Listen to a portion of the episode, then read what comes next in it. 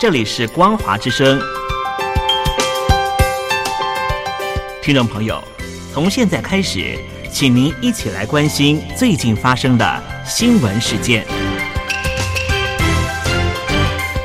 欢迎收听《光华随声听》。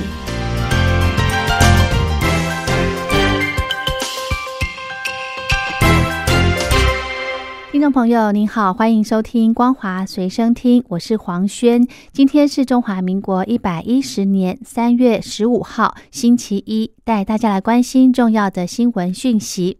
中共两会在本月十一号闭幕之后，陆续开闸八名涉贪官员，包括北京铁路局官员金世明、内蒙古司法厅副厅级官员吴铁城，以及广州前副市长。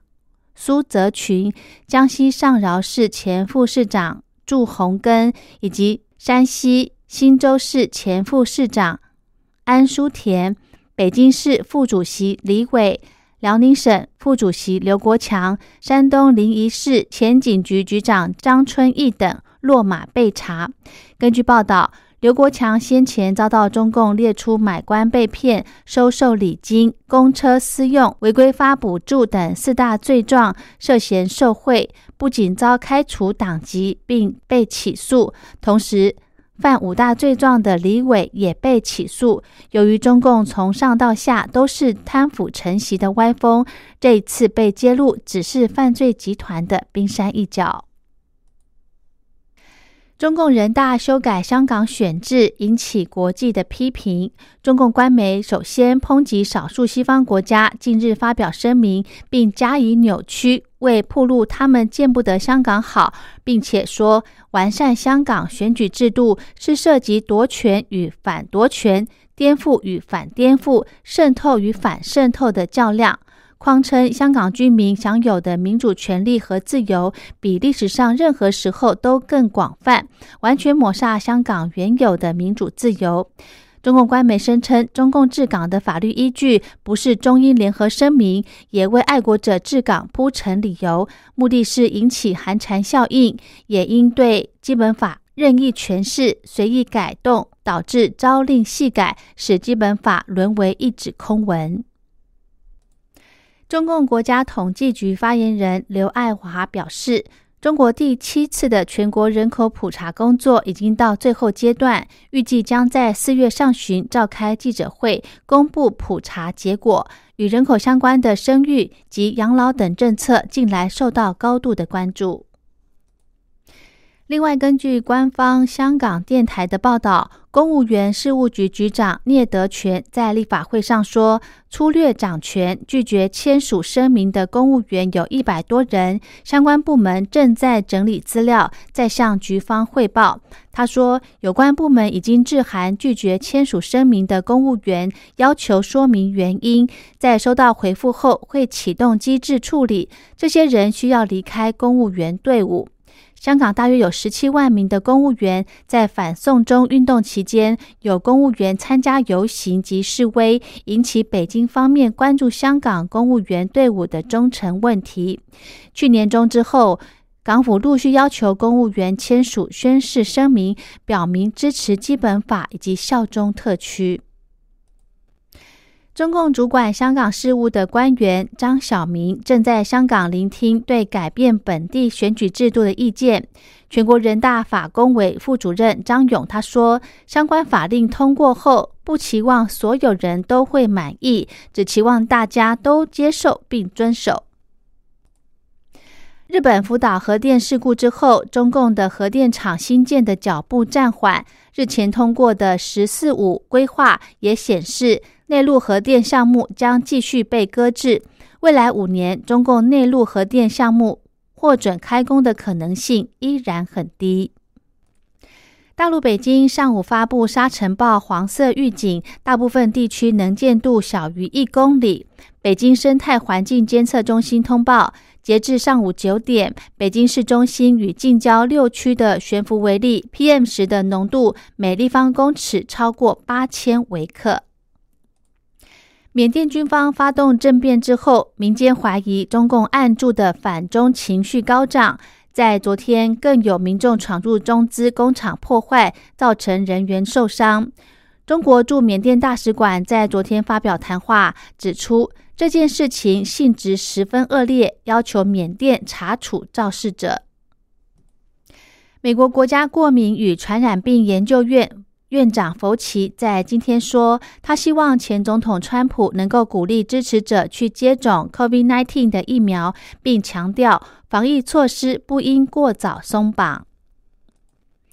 约旦一所医院由于氧气供应耗尽，导致院内七名新冠肺炎病患身亡。事发后，民怨沸腾，数以百计抗议者齐聚医院外，各地也爆发示威。卫生部长引咎下台。德国西南部两个邦今天举行选举。初步的结果显示，因党内国会议员涉收口罩贩售回扣丑闻越演越烈，和政府处理疫情失当，总理梅克尔的保守派基民党大败，拉响大选年警报。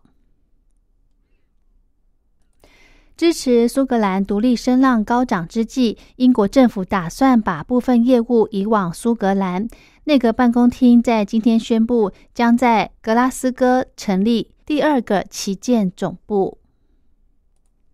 日本内阁官房长官加藤胜信说：“准备好让民众能安心接种新型冠状病毒疫苗的环境很重要，包括推动让员工放疫苗假在内的所有因应作为，日本政府都会来检讨。”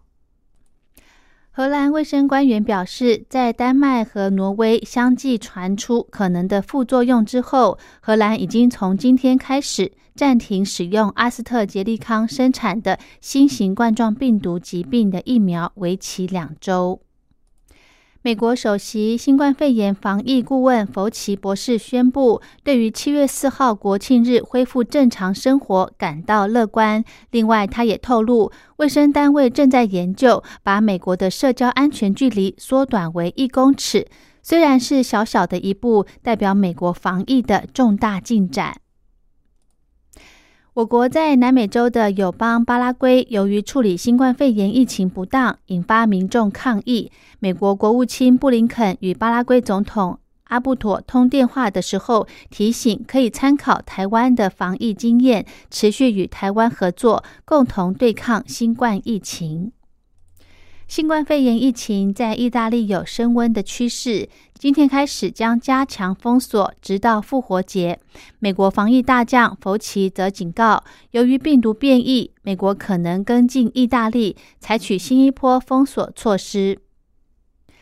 缅甸安全部队持续镇压示威者，昨天至少有三十九人死亡，堪称二月一号军事政变以来最血腥的一天。第一大臣仰光情势混乱，包括台商投资的工厂在内，有多间工厂遭人放火。缅甸军方宣布，仰光莱达亚区进入戒严状态。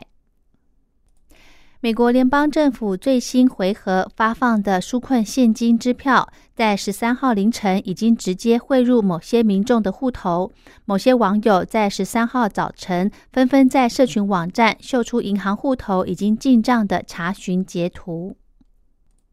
美国众院议长波洛西在十四号受访表示，目前南方。美墨边界出现移民危机，人满为患，全因川普时代边境制度残破所致。拜登总统继承那种制度，一直努力想矫正，为移民儿童的利益着想。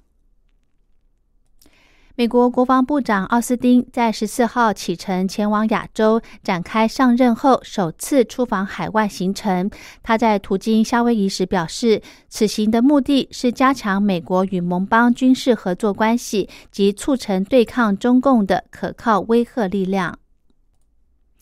为宣导总金额一兆九千亿元的美国救援法案，以利未来施政，美国总统拜登以及副总统贺锦丽及高阶谋士群十五号开始将兵分多路到各战斗州说明法案内容。根据了解，拜登会现身宾州及乔治亚州，而贺锦丽的责任范围则是内华达及科罗拉多。